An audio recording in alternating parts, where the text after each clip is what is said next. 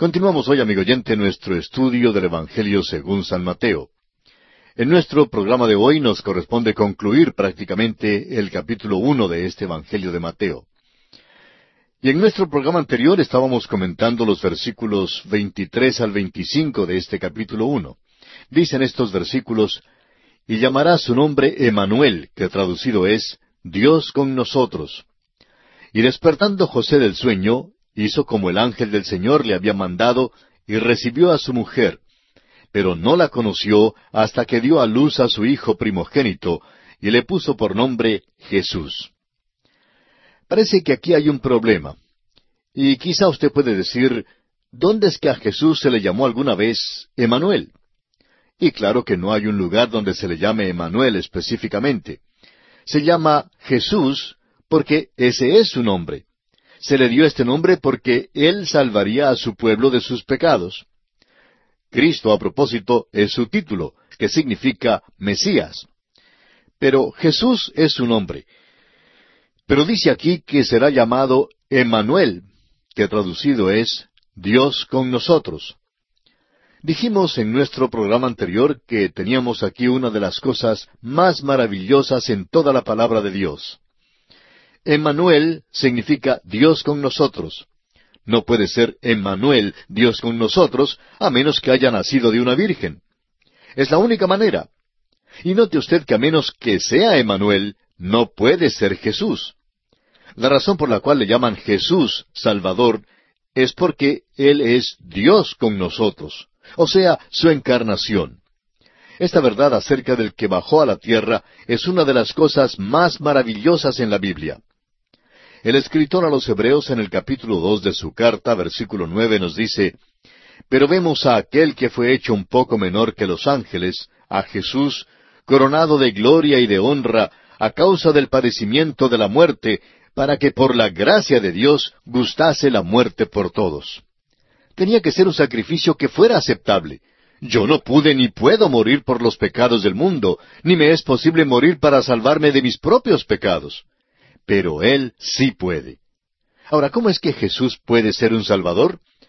Porque es Emmanuel, Dios con nosotros. ¿Y cómo llegó a estar con nosotros? Pues naciendo de una virgen. Una vez más decimos que su nombre es Jesús. Nunca lo llamaron Emmanuel, pero no es posible llamarlo Jesús a menos que sea Emanuel, es decir, Dios con nosotros. Debe ser Emanuel para ser el Salvador del mundo. El nacimiento virginal es así entonces algo de suma importancia. Ahora, ¿es posible que una persona sea un cristiano y niegue el nacimiento virginal? Escúchenos con cuidado, amigo oyente. Creemos que es posible aceptar a Cristo como Salvador sin saber mucho acerca de Él. Es posible hasta ignorar que esta historia se encuentra en la Biblia. Pero después que alguien llega a ser hijo de Dios, no negará el nacimiento virginal del Señor Jesús. No necesita saberlo para ser salvo, pero no puede negar el nacimiento virginal de Jesucristo después de llegar a ser hijo de Dios. ¿Le parece que somos dogmáticos, amigo oyente? Bueno, esperamos que así le parezca. Esto es supremamente importante, porque deseamos tener un Salvador que pueda llegar hasta nuestro corazón y salvarnos del pecado. Si Él es simplemente otro hombre como yo, entonces no le será posible ayudarme mucho. Pero si Él es Emmanuel, Dios con nosotros, nacido de una virgen, entonces sí puede ser mi Salvador. Amigo oyente, ¿es Cristo su Salvador hoy en día? Él tomó de esta manera sobre sí mismo nuestra humanidad para gustar la muerte por todos nosotros. Llevó así nuestro castigo. Tuvo una muerte redentora por usted y por mí en la cruz del Calvario. Y en esta forma concluimos nuestra consideración del capítulo uno del Evangelio según San Mateo. Y nos encontramos ante el capítulo dos. El tema de este capítulo es la visita de los magos después del nacimiento del Señor Jesús, la huida a Egipto y el regreso a Nazaret. Quisiéramos que notara que los eventos en este Evangelio realmente ocurrieron. Son históricos, pero en el trasfondo hay una verdad grande que se presenta y que no queremos pasarla por alto. Ya hemos dicho que cada evangelio fue dirigido para suplir las necesidades de cierta agrupación de personas y que Mateo fue escrito especialmente para la nación de Israel, un pueblo religioso. Ahora veremos que el propósito principal del segundo capítulo será el de mostrar a Israel cómo fueron cumplidas las escrituras del Antiguo Testamento en el nacimiento de Jesús. Estamos seguros de que había muchos estudiantes sinceros de la palabra que vivían en el día de Cristo y que se preguntaban, ¿cómo podrían cumplirse todas estas profecías? Parecía ser algo muy difícil. Bueno, vamos a juntarlas y a considerarlas. En primer lugar, debían nacer en Belén, versículos cinco y seis.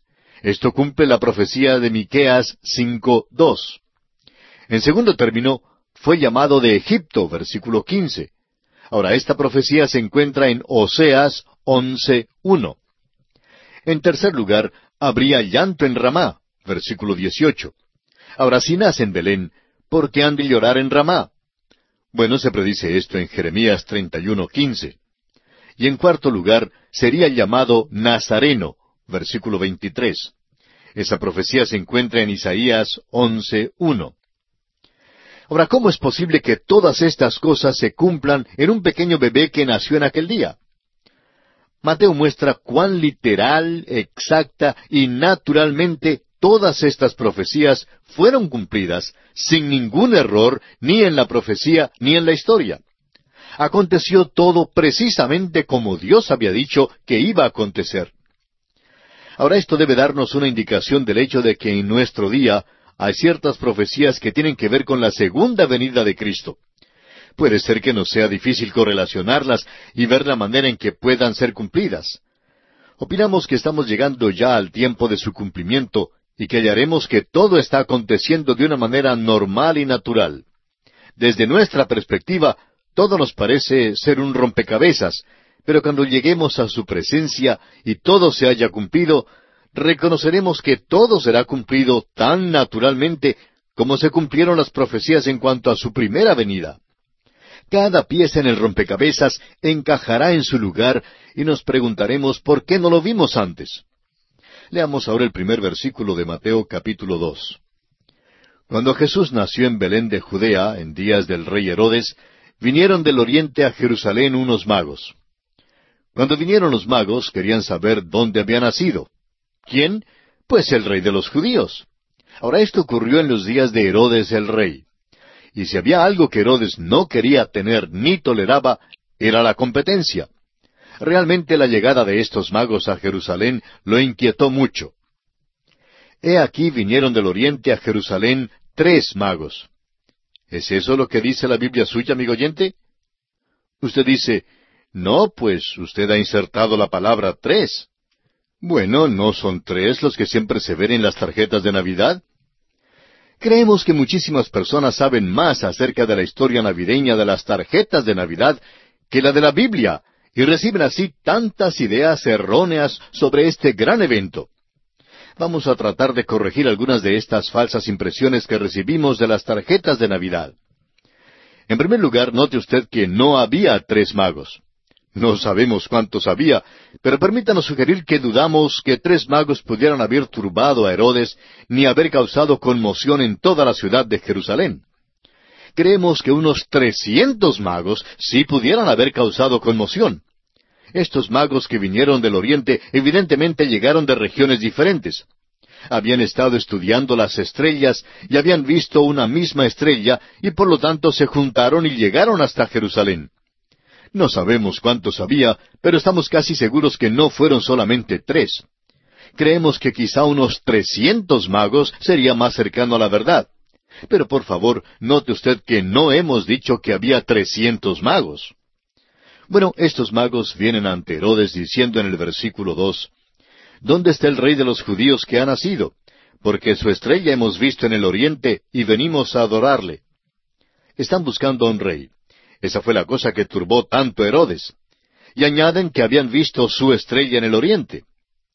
En la poesía esa estrella se llama la estrella oriental, y en la actualidad hay también una organización que lleva ese nombre. Pues bien, el honorable director de esa organización, miembro de una iglesia cristiana, conversaba una vez con su pastor y quedó muy turbado cuando el pastor le explicó que no era una estrella oriental la que vieron los magos. Si hubieran visto su estrella en el oriente y si hubiera sido una estrella oriental, habrían llegado a la India o a la China. La estrella estaba en el occidente. Los magos en el oriente vieron la estrella, pero la estrella estaba en el occidente y ellos la seguían. Llegaron al occidente y no al oriente. La pregunta que hacemos es, ¿cómo es posible que asociaron una estrella con un rey? ¿Y cómo la identificaron con Israel? Todo lo que sabemos es que las gentes orientales recibieron una profecía. El profeta Balaam había dado una profecía a los ancianos de Moab y a los ancianos de Madián, y ésta se encuentra en el libro de Números capítulo 24 versículo 17, donde dice, Lo veré, mas no ahora, lo miraré, mas no de cerca. Saldrá estrella de Jacob, y se levantará cetro de Israel, y herirá las sienes de Moab, y destruirá a todos los hijos de Set. Note usted que la profecía dice que una estrella saldrá de Jacob, esa es la nación de Israel. Y un cetro se levantará de Israel. La estrella y el cetro van juntos. Ese es el único lugar que sepamos donde están juntos en todo el Antiguo Testamento. Los magos en el Oriente tenían esa profecía y por tanto salieron del Oriente misterioso buscando a un rey. Esto sí turbó a la ciudad de Jerusalén y al viejo rey Herodes. Ahora el versículo tres dice, Oyendo esto, el rey Herodes se turbó y toda Jerusalén con él. La llegada de tres magos no sería muy impresionante, pero trescientos magos llegando a la ciudad de Jerusalén y haciendo una pregunta como esa, sí podía ser muy turbador. Ahora Herodes quiere saber acerca de esto. Este hombre es el gran Herodes, un hombre muy supersticioso. Esperamos que usted tenga un buen diccionario bíblico y que tome tiempo para leer acerca de la familia de los Herodes. Era un tipo de gente de la más perversa que se conoce. Es muy semejante a la casa de Médicis. Aquella familia fue una verdadera mafia del primer siglo. Bueno, este hombre era el más perverso de todos. Era de Idumea y había comprado su posición del gobierno romano. No era de Israel, de ninguna manera, y estaba muy ansioso por saber de qué se trataba todo esto. Leamos ahora el versículo cuatro donde dice, y convocados todos los principales sacerdotes y los escribas del pueblo, les preguntó dónde había de nacer el Cristo. No les preguntó, sino que demandó, diciendo, Yo sé que tienen las escrituras y que en ellas hay una historia de un Mesías que ha de venir. Quiero saber dónde ha de nacer. Una de las cosas asombrosas es que a los escribas les fue posible decirlo. Leamos ahora los versículos cinco y seis de este capítulo dos de Mateo. Ellos le dijeron, En Belén de Judea, porque así está escrito por el profeta, y tú, Belén, de la tierra de Judá, no eres la más pequeña entre los príncipes de Judá, porque de ti saldrá un guiador que apacentará a mi pueblo Israel. Cuando hizo esta pregunta a los escribas, no les fue necesario buscar las escrituras ni pasaron unos cinco minutos tratando de hallar el pasaje. Ellos sabían que estaba en Malaquías 5.2. El hecho es que no les fue necesario volver a leerlo porque lo tenían en la mente les fue posible citarlo. Lo conocían todo en cuanto a la venida del Mesías. El problema cayó en que su conocimiento era solamente académico, pero no estaba relacionado con sus vidas. No tenía ningún significado para ellos. Uno creería que después de escuchar a los magos, habrían montado en camello y viajado de Jerusalén a Belén, pues no queda muy lejos. Uno pensaría que dirían, ¿qué les parece si viajamos con ustedes? Estamos buscando también al Mesías. Hay una amonestación aquí, y es que uno bien puede conocer las verdades en cuanto a hechos de la historia y la profecía, y todavía no darles ningún significado para su propia vida. Nos preguntamos hoy en día, ¿cuántos están realmente buscando la venida del Señor? Hablamos de ella y estudiamos muchísimo acerca de la profecía. ¿Le gustaría a usted, amigo oyente, verlo ahora mismo? Supóngase usted, amigo oyente, que Jesucristo apareciera de repente, hoy mismo, en el lugar donde usted está. ¿Interrumpiría él algo? Quizá le diría a usted, me hubiera gustado que hubiera pospuesto su visita para algún otro tiempo. Bueno, Herodes recibió su información de los escribas, y luego leemos en el versículo siete de este capítulo dos de Mateo, Entonces Herodes, llamando en secreto a los magos, indagó de ellos diligentemente el tiempo de la aparición de la estrella. Vamos a hacer esta declaración ahora y mencionarla de nuevo más adelante. La estrella había aparecido algún tiempo antes que llegaran. Viajaban por camello, no por avión a reacción, y por lo mismo era un viaje larguísimo a través del desierto. Opinamos que no llegaron a Jerusalén sino hasta por lo menos un año después que apareciera la estrella. Esto no fue meramente una celebración navideña. Al atravesar el desierto, confiaban en que lo verían y así le llevaron regalos. Note usted que Herodes indagó diligentemente. Él tenía interés en el nuevo bebé. Luego los envió a Belén. Leamos ahora el versículo ocho. Y enviándolos a Belén dijo, Id allá y averiguad con diligencia acerca del niño, y cuando le halléis, hacedmelo saber, para que yo también vaya y le adore. Se está portando tan astuto como una vieja serpiente, y eso es exactamente lo que era Herodes. Suponga usted que le hubiera dicho, les digo que si hay un rey nacido por aquí, pronto arreglaré la situación. Y supóngase que luego hubiera enviado soldados a Belén. De seguro que nunca habría encontrado al niño porque lo hubieran escondido. Pero Herodes sabía que el método mejor y más inteligente era el de dejar que los magos salieran y encontraran al niño y luego volvieran para decirle dónde estaba.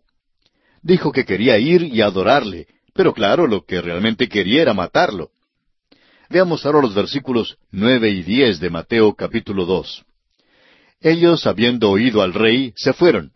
Y he aquí la estrella que habían visto en el oriente iba delante de ellos, hasta que llegando se detuvo sobre donde estaba el niño.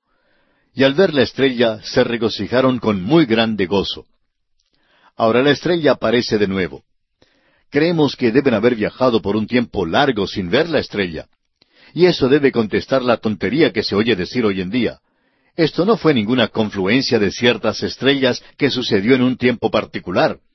Esta estrella era una estrella muy extraordinaria, una estrella sobrenatural.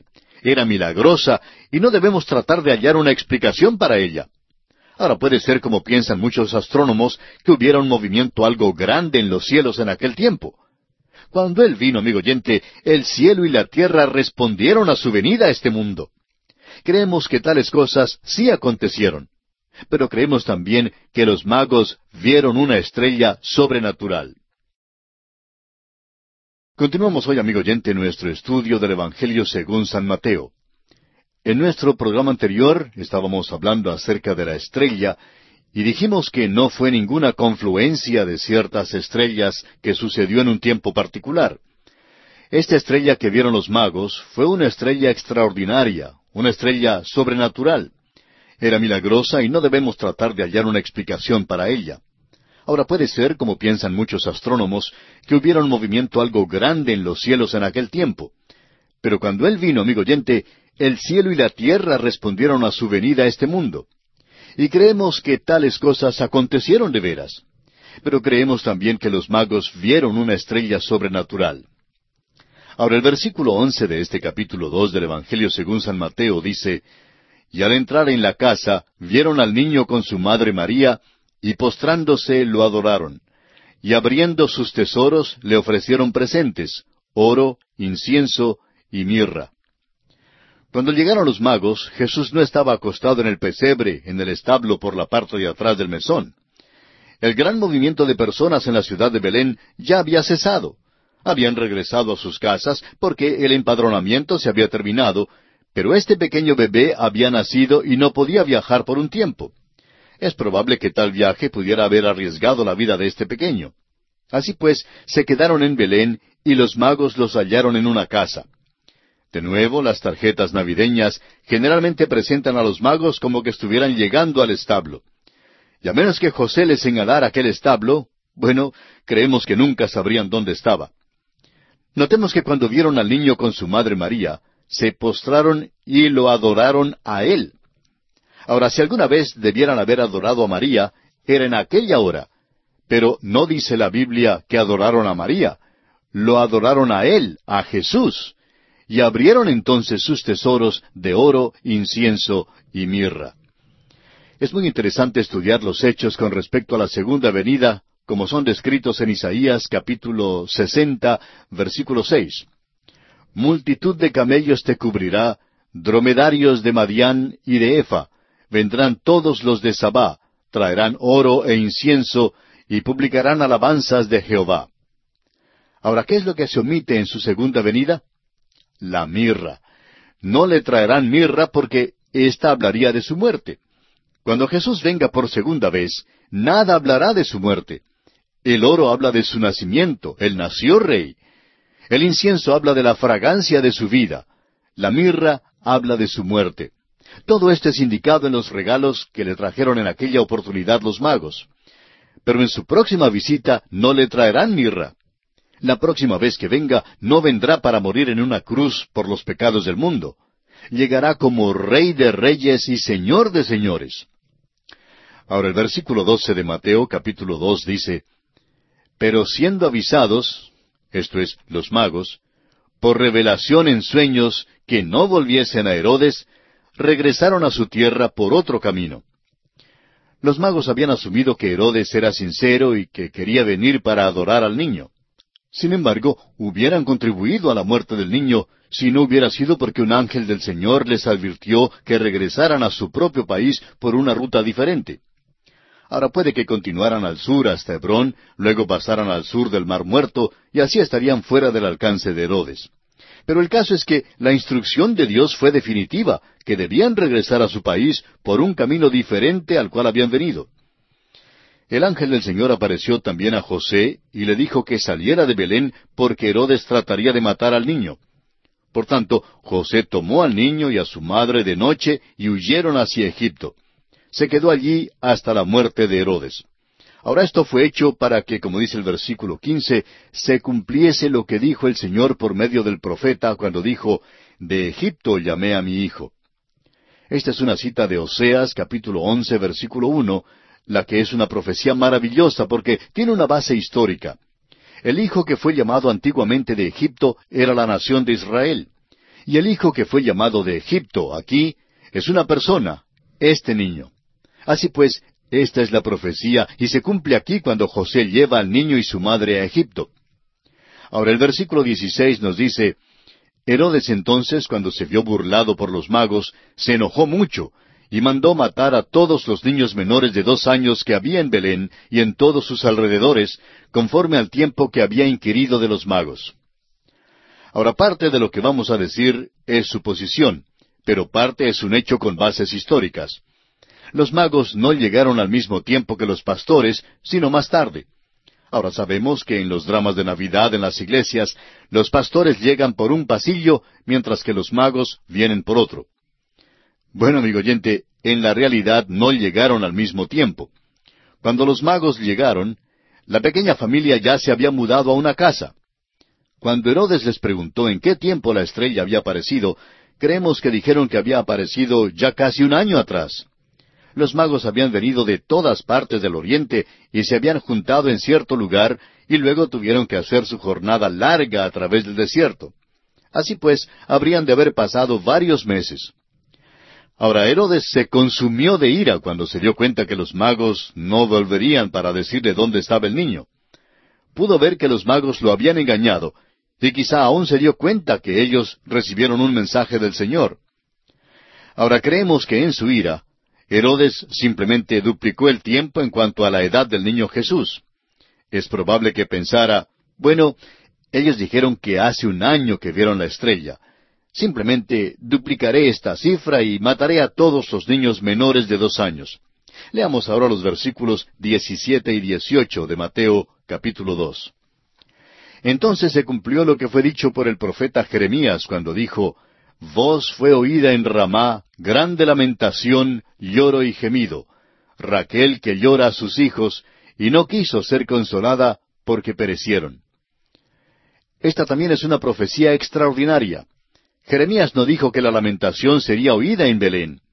Estamos seguros que había una gran lamentación también en Belén. Pero Jeremías menciona a Ramá, y Ramá está tan al norte de Jerusalén como Belén está al sur de ella. Quisiéramos decir ahora qué es lo que creemos que sucedió. Creemos que los soldados preguntaron a Herodes dónde debían comenzar a matar a los niños. ¿Cuál región quería Herodes que ellos cubrieran?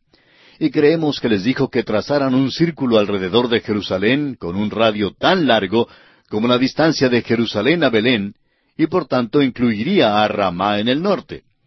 Ramá ni siquiera tenía nada que ver con el nacimiento de Jesús. Pero en su ira, Herodes mató a todos los niños de la región de Jerusalén desde Belén hasta Ramá.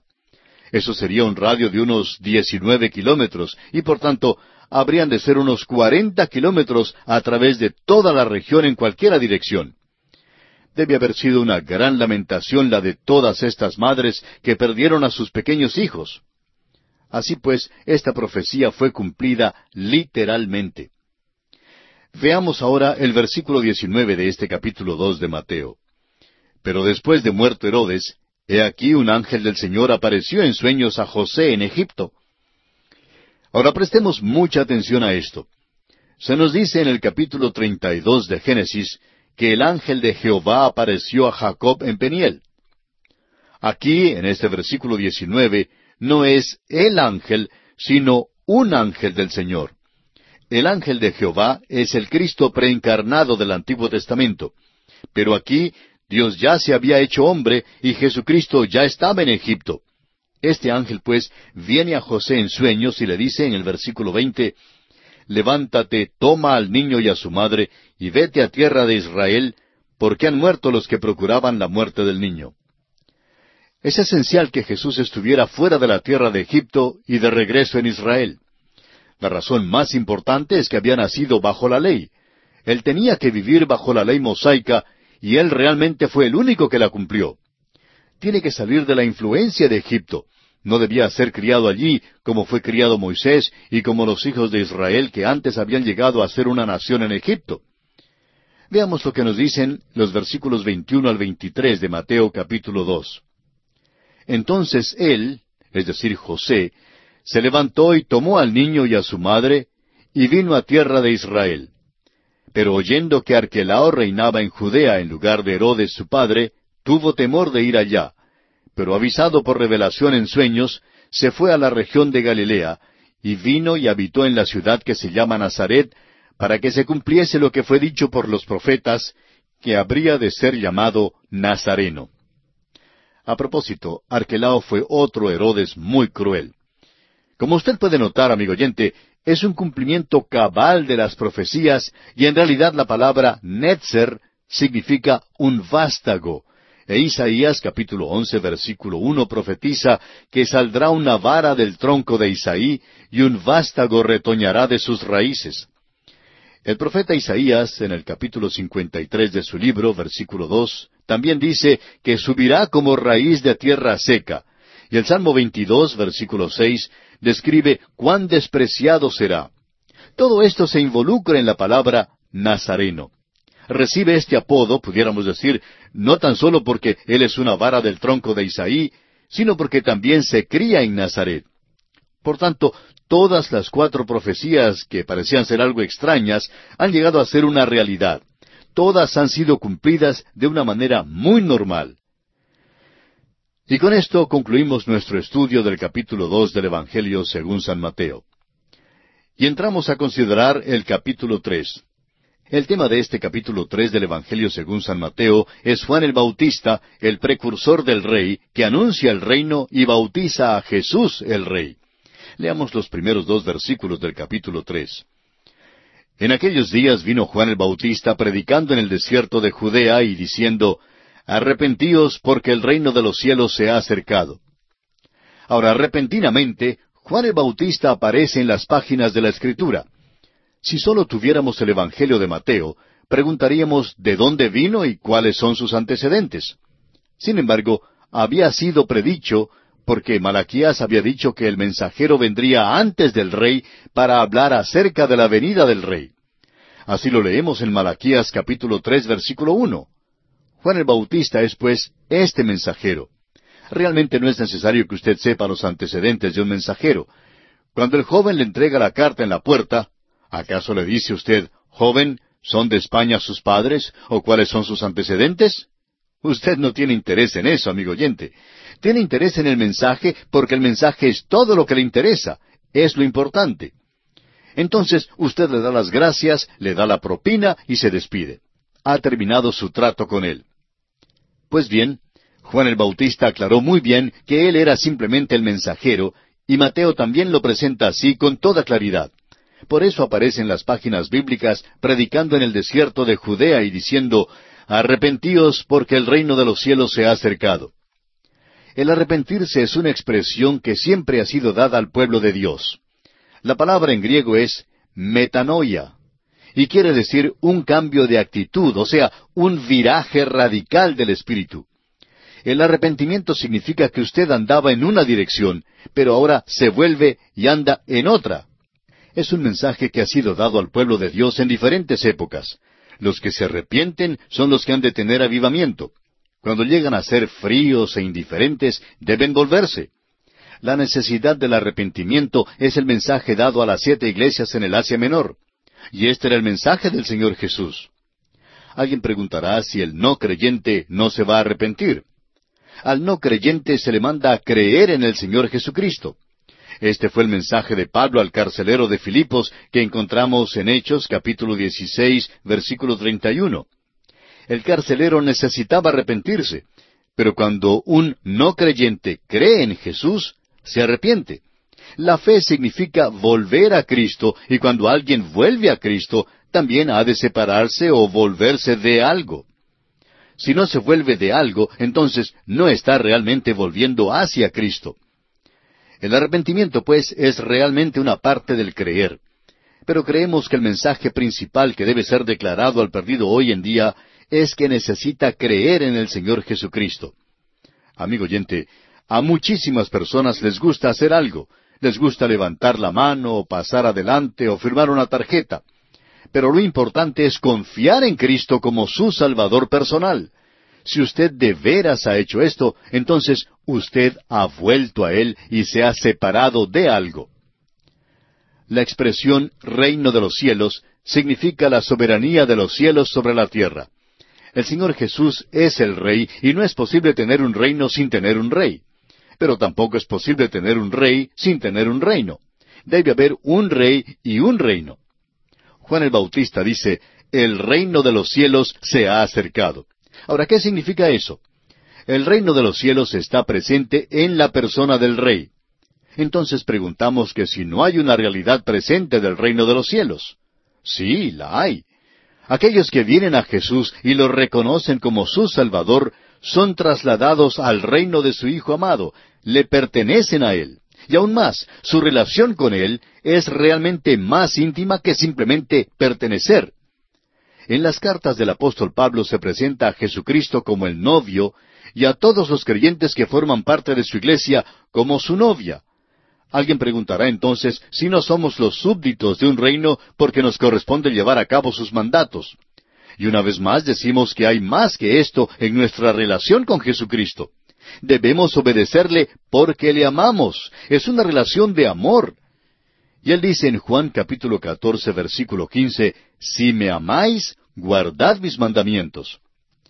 Dijimos ya que el reino de los cielos significa la soberanía de los cielos sobre la tierra nuestra experiencia indica que no existe hoy en día.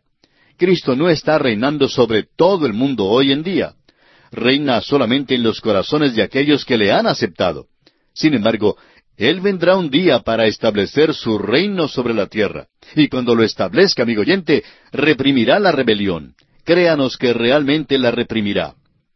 El reino de los cielos se acercaba o estaba presente en la persona del rey. Esa era la única manera en que estaba presente. Y así Mateo sigue su relato diciéndonos de nuevo que todo esto es el cumplimiento de la profecía. Continuamos hoy, amigo oyente, nuestro recorrido por las páginas de la Biblia. Como dijimos, para hoy nos corresponde el versículo tres de este capítulo tres del Evangelio según San Mateo. Recordemos que en nuestro estudio anterior estábamos hablando sobre Juan el Bautista. Ahora el versículo tres dice, pues este es aquel de quien habló el profeta Isaías cuando dijo, Voz del que clama en el desierto, preparad el camino del Señor, enderezad sus sendas. Estas son las palabras que encontramos en Isaías capítulo cuarenta versículo tres. Era una voz clamando en el desierto. Eso es todo lo que Juan el Bautista afirma de sí mismo. Ahora el versículo cuatro nos dice, Y Juan estaba vestido de pelo de camello y tenía un cinto de cuero alrededor de sus lomos, y su comida era langostas y miel silvestre. Es un individuo raro, ¿no le parece? come una dieta muy extraña y tiene un modo de vestir igualmente extraordinario.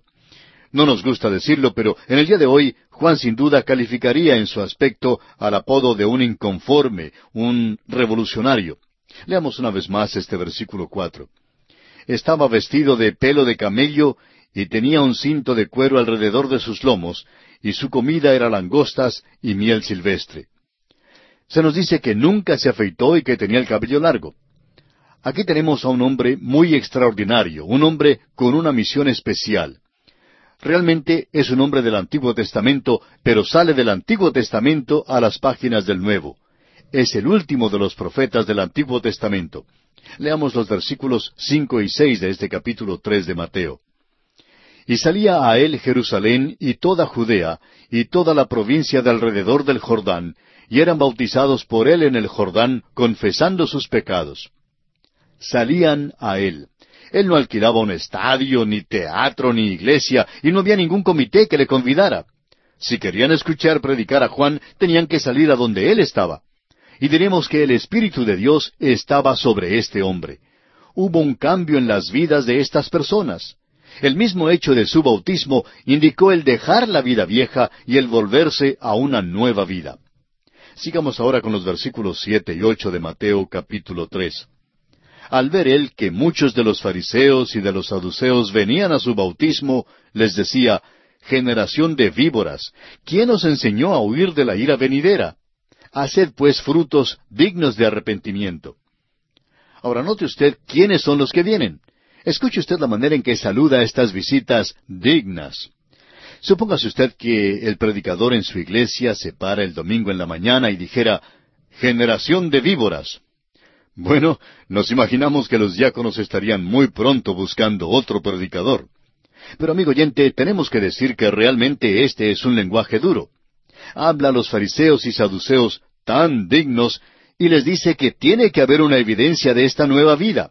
No pueden simplemente pasar por las aguas del bautismo. Debe haber fruto en sus vidas. Avancemos ahora con el versículo nueve. Y no penséis decir dentro de vosotros mismos, a Abraham tenemos por padre, porque yo os digo que Dios puede levantar hijos a Abraham aún de estas piedras. Amigo oyente, aquí le está haciendo una declaración fuerte, dura. Es obvio por qué entonces no lo eligieron como el hombre más popular del año en Judea. Leamos ahora el versículo diez que dice, Y ya también el hacha está puesta a la raíz de los árboles. Por tanto, todo árbol que no da buen fruto es cortado y echado en el fuego. Se dice muchísimo en el Nuevo Testamento acerca de la importancia de llevar fruto. El llevar fruto es el resultado de tener el tipo de raíz que se necesita. Solamente un árbol frutal puede dar fruto. Se habla en este pasaje acerca del hacha que corta la raíz del árbol y la razón es simplemente porque el árbol no da buen fruto. Un manzano dará manzanas y un ciruelo dará ciruelas. Cuando un manzano da espinas, entonces no es un manzano y tiene que ser cortado. Y a propósito, la raíz y el fruto van juntos, y un árbol necesita tener el tipo de raíz que se precisa para dar fruto. Eso es exactamente lo que Juan el Bautista les dice aquí.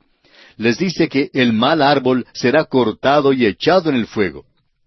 Ahora el versículo once dice, Yo a la verdad os bautizo en agua para arrepentimiento, pero el que viene tras mí, cuyo calzado yo no soy digno de llevar, es más poderoso que yo.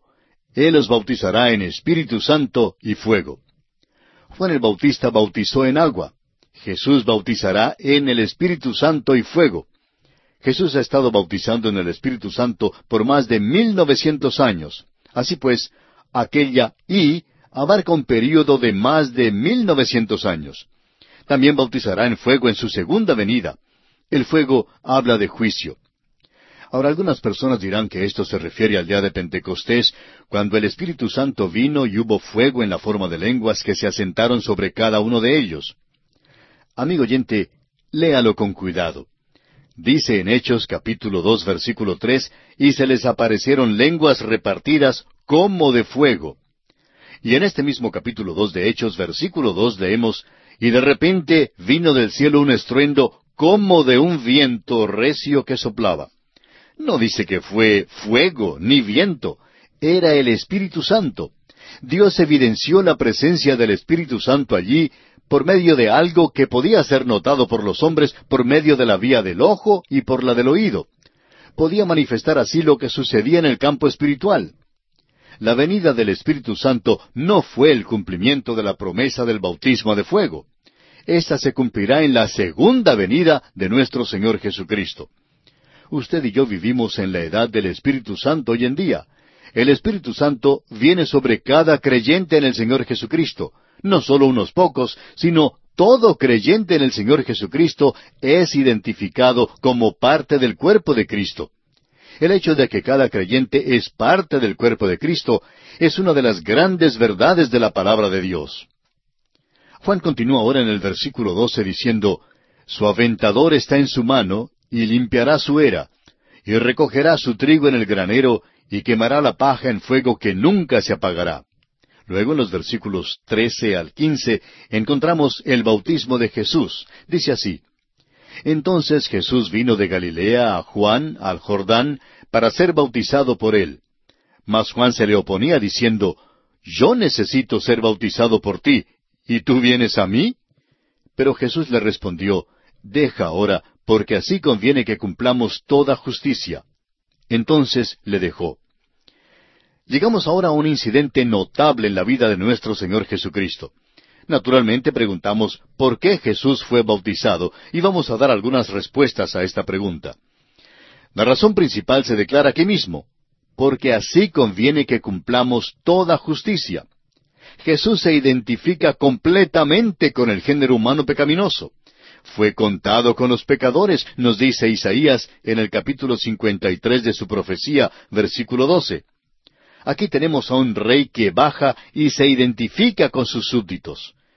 Creemos pues que es claro que una de las razones para el bautismo del Señor Jesús era el identificarse con nosotros. Su bautismo también lo identificó con la muerte. Jesús no fue bautizado para darnos un ejemplo ni modelo. Cristo era santo, no necesitaba el arrepentimiento. Él es santo, inocente, sin mancha y apartado de los pecadores. Sin embargo, se identificó con la humanidad, con toda la raza del género humano, para que por la gracia de Dios gustase la muerte por todos.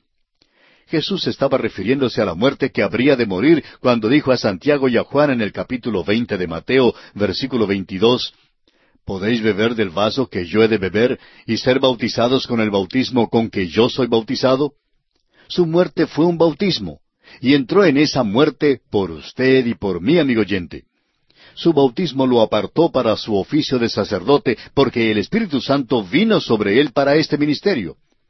Todo lo que hizo, lo hizo por el poder del Espíritu Santo. El apóstol Pablo en su segunda carta a los Corintios capítulo cinco versículo veintiuno nos dice, Al que no conoció pecado, por nosotros lo hizo pecado. Y no hay pecado en él, como lo dice el apóstol Juan en su primera carta capítulo tres versículo cinco. Pero nuestro pecado fue puesto sobre él. Y es de suma importancia que veamos esto. Ahora, así como Jesús por su bautismo se identificó con nosotros y con la muerte que nosotros merecíamos, y también se identificó con nuestro pecado, nosotros a la vez por nuestro bautismo nos identificamos con Cristo. Cuando el apóstol Pablo dice que somos salvos por nuestro bautismo, en su primera carta, capítulo tres, versículo veintiuno, se refiere a nuestra identificación con Cristo. Somos bautizados en el Espíritu Santo a Cristo Jesús somos identificados con el Señor Jesucristo. Eso es lo que quiere decir ser salvo. Ciertamente creemos en el bautismo en el agua, para el que ya es creyente en Cristo Jesús. Así es como declaramos públicamente que hemos sido identificados con Cristo. Después que aceptamos a Cristo como nuestro Salvador personal, el bautismo es un deber, amigo oyente. Este tema del bautismo tenemos que sacarlo del plano del argumento y la discusión y elevarlo al nivel alto donde debe estar. La Biblia nos ordena ser bautizados para testificar que nos hemos declarado a favor de Cristo. Somos identificados con Él. Ahora los versículos 16 y 17, los versículos finales de este capítulo 3 de Mateo dicen, Y Jesús, después que fue bautizado, subió luego del agua. Y he aquí los cielos le fueron abiertos, y vio al Espíritu de Dios que descendía como paloma, y venía sobre él. Y hubo una voz de los cielos que decía, Este es mi Hijo amado, en quien tengo complacencia. Tenemos aquí una manifestación de la Trinidad. El Señor Jesús sube del agua. El Espíritu de Dios desciende sobre él como paloma. El Padre habla desde el cielo. Jesús es el Hijo amado en quien el Padre tiene complacencia. Acaba de identificarse con su pueblo al ser bautizado. ¡Qué rey tenemos aquí! Y así concluye la consideración que estamos haciendo del capítulo tres del Evangelio según San Mateo. Ahora, en el capítulo cuatro encontramos tres aspectos sobresalientes. Encontraremos la tentación de Jesús en el desierto, el principio de su ministerio público en Capernaum y el llamamiento de cuatro de sus discípulos junto al mar de Galilea. Vamos a seguir el movimiento del libro de Mateo. Jesús bajó para ser nacido entre nosotros y de esa manera ser identificado con nosotros. Crecía como cualquier otro niño, exceptuando que era inocente y sin pecado. Ahora en su bautismo ha sido identificado con nosotros. Podríamos decir que se ha vestido con nuestro pecado. Ahora, en nuestro estudio de este capítulo veremos que será tentado y probado porque hay algunos interrogantes que tienen que ser contestados. ¿Puede resistir una tentación el rey? ¿Y puede vencer? La palabra tentar tiene un significado doble. Primero, incitar o tentar a la maldad, seducir. Hay algo en cada uno de nosotros que nos hace ceder a la maldad. Esto no era verdad en cuanto a Jesús viene el príncipe de este mundo y él nada tiene en mí, dijo en Juan catorce treinta. Era santo, inocente, sin mancha, apartado de los pecadores. Así lo presenta el escritor a los Hebreos en el capítulo siete de su carta, versículo veintiséis. Por tanto, la tentación de Jesús tuvo que ser diferente a la que me causaría a mí caer, porque tenía que ser una tentación mucho más grande. Usted y yo, amigo oyente, caemos tan fácilmente. En segundo lugar, o el segundo significado de la palabra tentar, es prueba. Dios no puede ser tentado por el mal, ni Él tienta a nadie, según lo expresa Santiago, capítulo uno, versículo trece. Sin embargo, la Biblia dice que probó Dios a Abraham, y así lo vemos en Génesis 22.1. Esto quiere decir que Dios probó realmente la fe de Abraham. Jesús ahora debe ser tentado. ¿Pudo haber caído Jesús? La respuesta es enfáticamente no. No pudo haber caído. Si Jesús hubiera caído, entonces usted y yo no podríamos tener un seguro salvador de ninguna manera. Entonces, si no pudiera haber caído, ¿fue legítima y genuina su tentación? Bueno, tenemos que decir que su tentación fue mucho más grande que cualquier tentación que usted y yo jamás hayamos experimentado. Cuando se fabrica un nuevo modelo de automóvil, ya sea un Chevrolet o Ford o Dodge, es probado minuciosamente. Ahora, en cuanto a las piedras preciosas, cada diamante genuino es probado para demostrar que no es falso. El Señor Jesucristo fue probado para demostrar que Él es exactamente lo que dijo que era.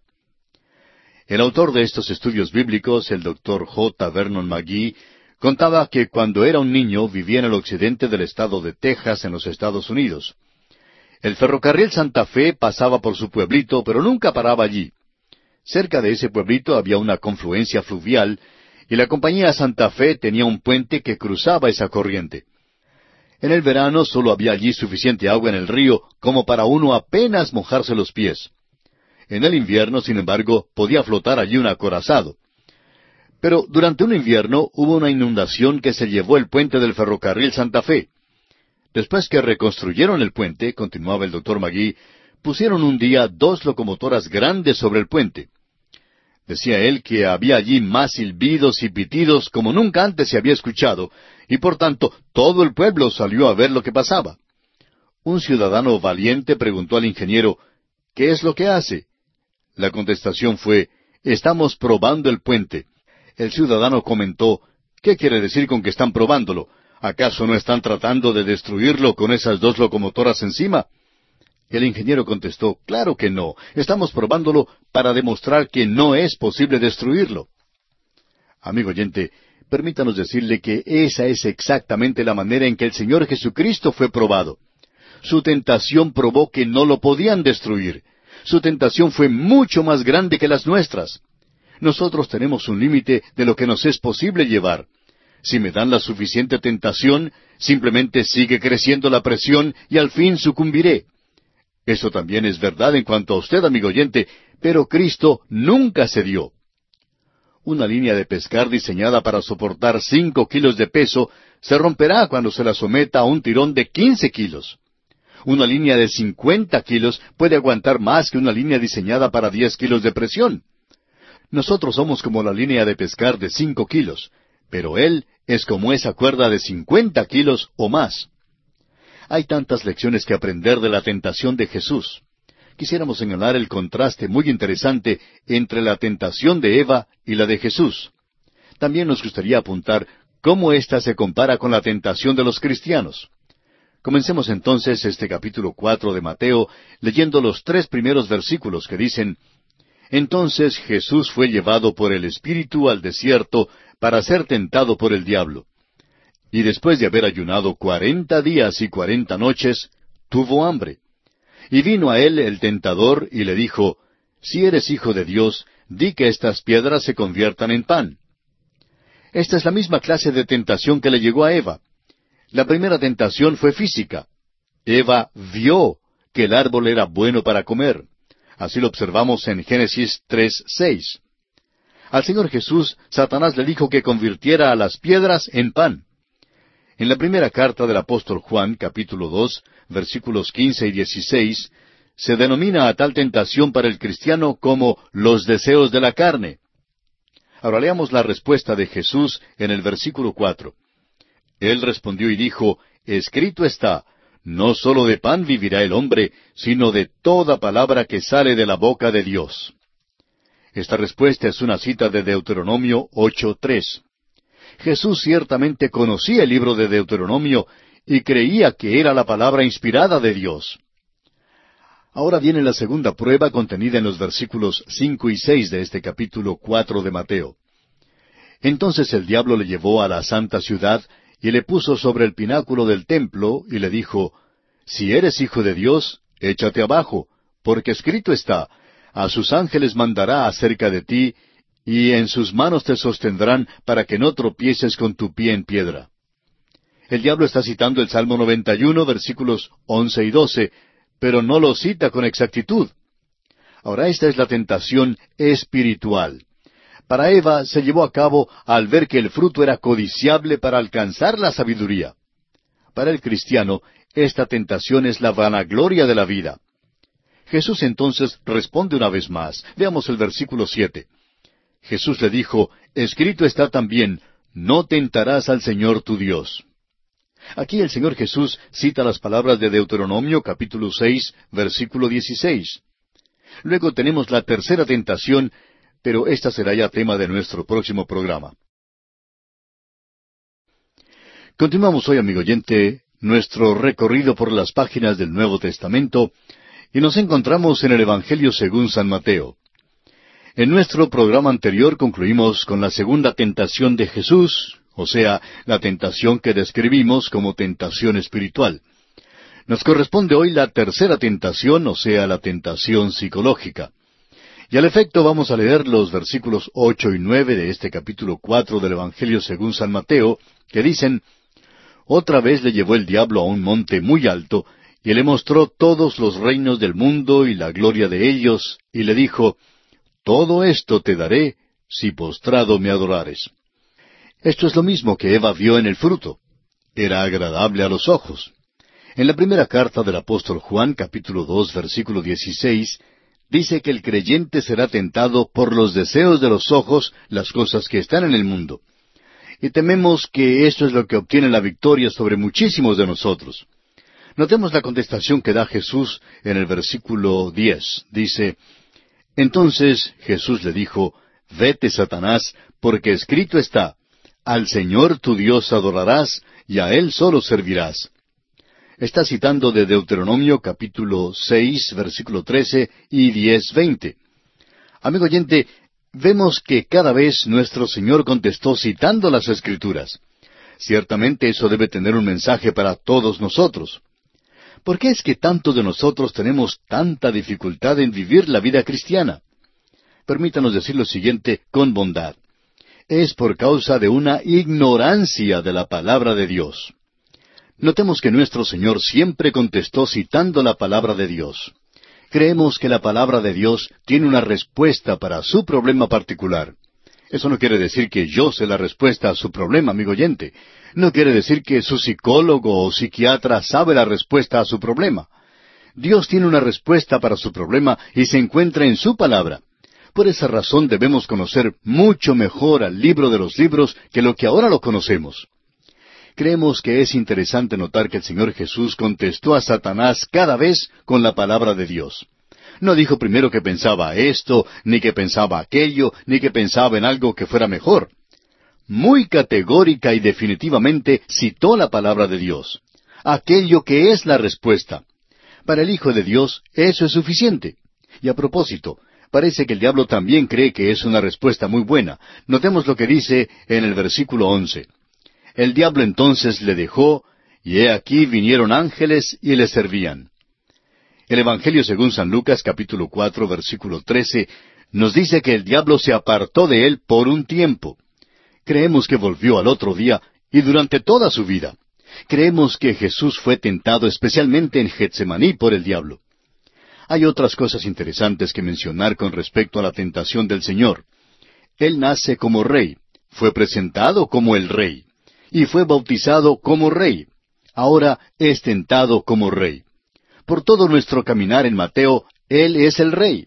Esta tentación reveló muchas cosas. En primer lugar, revela que el diablo es una persona. En este contacto con Jesús se le trata como una persona. Eso debe contestar la pregunta para cualquier creyente en el día de hoy. A veces surge la pregunta, ¿es el diablo una influencia o qué es? Luego nos fijamos en la insinuación muy sutil del diablo. En primer lugar dice en el versículo tres, si eres hijo de Dios, di que estas piedras se conviertan en pan. En otras palabras, Satanás está diciendo, Pruébalo de una manera que no sea la voluntad de Dios. Ahora claro que no hubo ningún intento por tentar a Jesús a cometer un crimen. Para él no creemos que hubiera sido una tentación verdadera. En realidad la tentación fue a que hiciera algo bueno. El pan es el sostén de la vida, y por eso el hacer pan sería una cosa buena. Satanás no le pidió a Jesús que cambiara el agua en vino. Y más adelante veremos cómo Jesús milagrosamente multiplicó los panes y dio de comer a las multitudes. La maldad inherente era conseguir que Cristo saliera de la voluntad de Dios para su vida. Así vemos que el Señor Jesús respondió al diablo con la palabra de Dios en todas las tentaciones. Cada vez usaba la espada del Espíritu para enfrentarse con el enemigo de Dios. En su carta a los Efesios capítulo seis versículo doce dice el apóstol Pablo porque no tenemos lucha contra sangre y carne, sino contra principados, contra potestades, contra los gobernadores de las tinieblas de este siglo, contra huestes espirituales de maldad en las regiones celestes. Jesús usaba la espada del Espíritu. Su respuesta fue, escrito está. Qué bueno fuera que simplemente llegáramos a ser un poquito más peritos en el uso de la espada, es decir, la espada del Espíritu. Esa es nuestra arma hoy en día. Y amigo oyente, todavía es un arma excelente.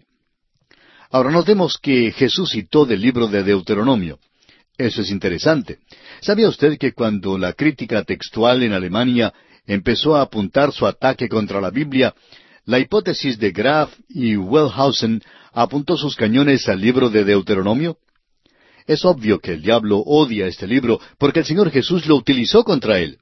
Y allí es donde el diablo lanza su ataque sobre nosotros hoy en día, porque tiene como objetivo hacernos dudar de aquel libro.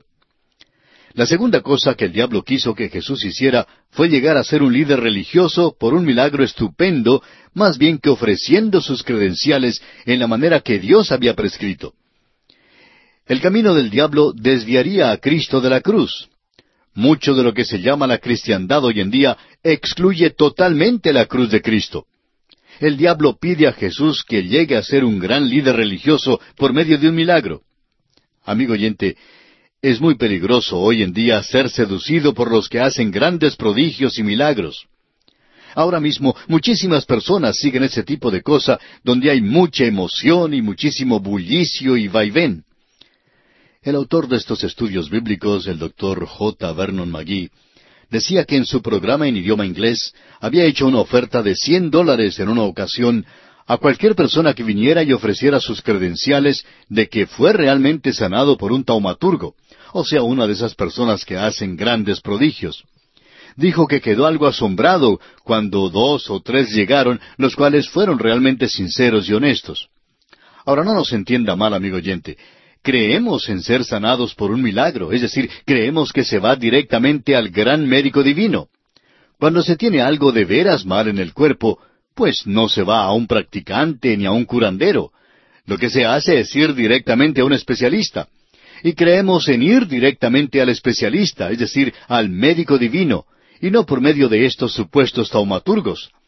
Ningún hombre puede hacer milagros por sí solo. Ni aun el Señor Jesús llegaría a ser un líder religioso de la manera en que el diablo quiso que lo fuese. Ahora notemos que el diablo volvió y citó la Escritura también. Dijo, tomando las palabras del Salmo 91, 11 y 12, A sus ángeles mandará acerca de ti, y en sus manos te sostendrán, para que no tropieces con tu pie en piedra. El diablo hace bien en citar la Escritura, pero no fue muy exacto.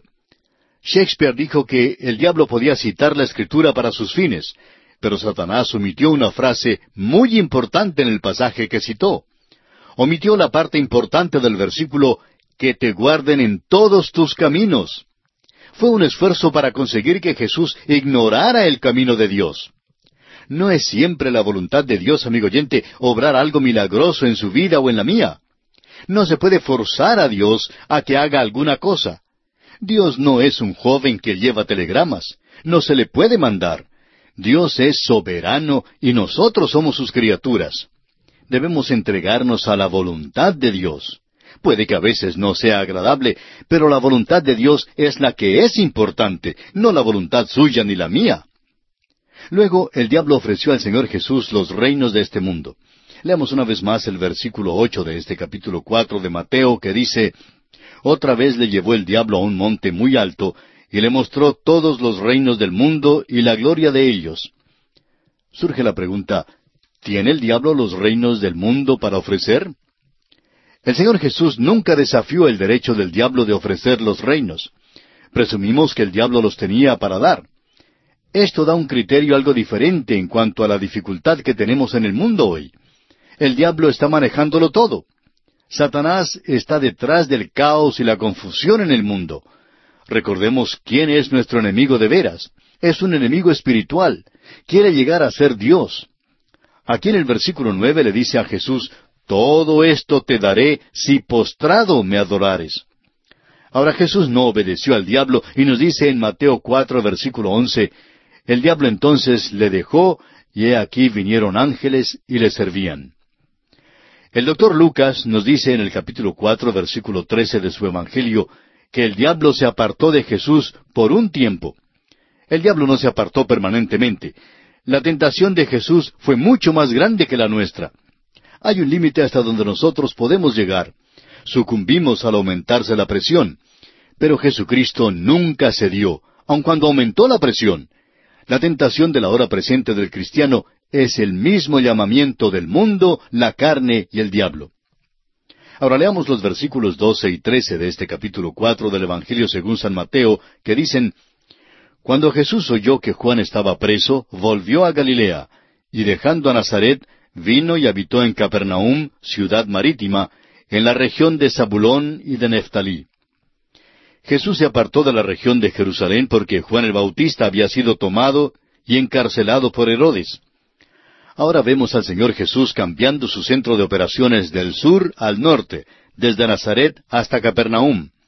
Mateo no nos da los detalles de esta mudanza en su libro. Debe notarse que los evangelios no tratan de mostrar paralelismo en todo. Uno no es una copia en papel carbón del otro. El esfuerzo de armonizar los evangelios es una equivocación grande. Cada libro se escribe con un fin definido. Ninguno de ellos debía ser una biografía del Señor Jesús cada libro presenta ciertos aspectos para alcanzar a una cierta sección de la familia humana. Mateo fue escrito para alcanzar al elemento religioso y es principalmente para la nación de Israel. Mateo nos da la razón por la cual Jesús cambió su centro de operaciones. En primer lugar, encontramos que Jesús fue rechazado en el pueblo donde se crió. Todo lo que relata Mateo sirve para mostrar que el Señor Jesús es el cumplimiento de la profecía del Antiguo Testamento. La mudanza desde Nazaret a Capernaum fue para un fin definido, como se demuestra en los versículos siguientes. Leamos los versículos 14 al 16. Para que se cumpliese lo dicho por el profeta Isaías cuando dijo, Tierra de Zabulón y tierra de Neftalí, camino del mar, al otro lado del Jordán, Galilea de los gentiles el pueblo asentado en tinieblas vio gran luz, y los asentados en región de sombra de muerte, luz les resplandeció.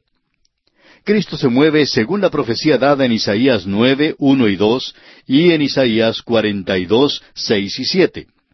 Capernaum llegó a ser su centro de operaciones y continuaba haciéndolo hasta que fue a Jerusalén la última vez para ser crucificado. La condición de esta región en el tiempo del Señor Jesús era una condición de maldad y mundanalidad. Era un lugar maravilloso junto al mar de Galilea y fue llamado tierra de los gentiles porque muchos habían llegado allí del imperio romano. Los habitantes de Capernaum estaban cerca de Jerusalén, pero lejos de Dios. La gran luz del Señor Jesús resplandeció sobre ellos, y su misma presencia creó una responsabilidad para ellos. Presenciaron muchos de sus milagros, pero había poco resultado. Luego, en Mateo capítulo once, versículos veinte al veinticuatro, el Señor Jesús pronuncia juicio sobre ellos cuando dice, Ay de ti, Capernaum. En Capernaum Jesús empezó donde Juan el Bautista había dejado de predicar. Leamos el versículo 17. Desde entonces comenzó Jesús a predicar y a decir, Arrepentíos porque el reino de los cielos se ha acercado. El mensaje de Jesús era, Arrepentíos, vuélvanse, venid a mí, porque el reino de los cielos se ha acercado. Ahora el mismo rey en persona dijo eso. No se puede tener un reino sin un rey. El reino de los cielos es el reino de los cielos aquí en la tierra. Esto es lo que Jesús traerá a esta tierra algún día. Esta tierra será un cielo algún día para un pueblo terrenal y entrarán a la eternidad aquí mismo en la tierra. Ahora Jesús empieza a reunir a sus discípulos. Notemos en los versículos siguientes, dieciocho y diecinueve, que dice, Andando Jesús junto al mar de Galilea, vio a dos hermanos, Simón, llamado Pedro, y Andrés su hermano, que echaban la red en el mar, porque eran pescadores. Y les dijo, Venid en pos de mí, y os haré pescadores de hombres. En los Evangelios, el Señor hace por lo menos tres llamamientos a estos hombres, o quizá fuera más exacto decir que tres encuentros tuvieron lugar entre Cristo y estos hombres. La primera reunión la tuvo en Jerusalén, como lo veremos en Juan, capítulo uno, versículos treinta y cinco al cuarenta y dos. La segunda reunión ocurrió junto al mar de Galilea, y es aquí donde el Señor Jesús los llama. Luego encontraremos que los llamó una vez más a ser apóstoles. Lo maravilloso es que llamó a hombres humildes como estos, y esto nos revela que puede usarnos también a nosotros, a usted y a mí, amigo oyente. Cuán maravilloso es saber que no llama a los hombres perfectos. Él llama a gente simple a que le sirva. Note que dijo, venid en pos de mí y os haré pescadores de hombres. A usted quizá no le dé el oficio de pescador, porque usted no es pescador, ya que se encuentra en otro oficio. Bueno, Dios lo utilizará, no importa cuál sea su talento. Hace años había una señora miembro de una iglesia que hacía unas tortas muy sabrosas.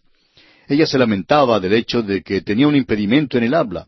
Su pastor le dijo, ¿No se le ha ocurrido jamás a usted que es posible que el Señor quiera que usted esté en la iglesia para hacer tortas? Alguien dirá, pues eso es ridículo. Pero no lo es, amigo oyente. Lo importante es que cualquiera que sea su talento, Dios lo puede usar si deja que Él lo use. Aun si usted cree que no tiene talento, Dios puede usarlo. No es que todos hacemos la misma cosa, porque todos no tenemos el mismo don. El cuerpo de Cristo tiene muchos miembros, y todos no son iguales. Volviendo ahora al texto, notemos lo interesante que eran estos hombres que Jesús llamó. No vamos a entrar en detalles aquí acerca de estos discípulos, porque nos familiarizaremos más con ellos en los otros evangelios. Pero notemos su reacción cuando Jesús les convida a seguirle. Leamos ahora los versículos veinte al veintitrés de Mateo capítulo cuatro. Ellos entonces, dejando al instante las redes, le siguieron.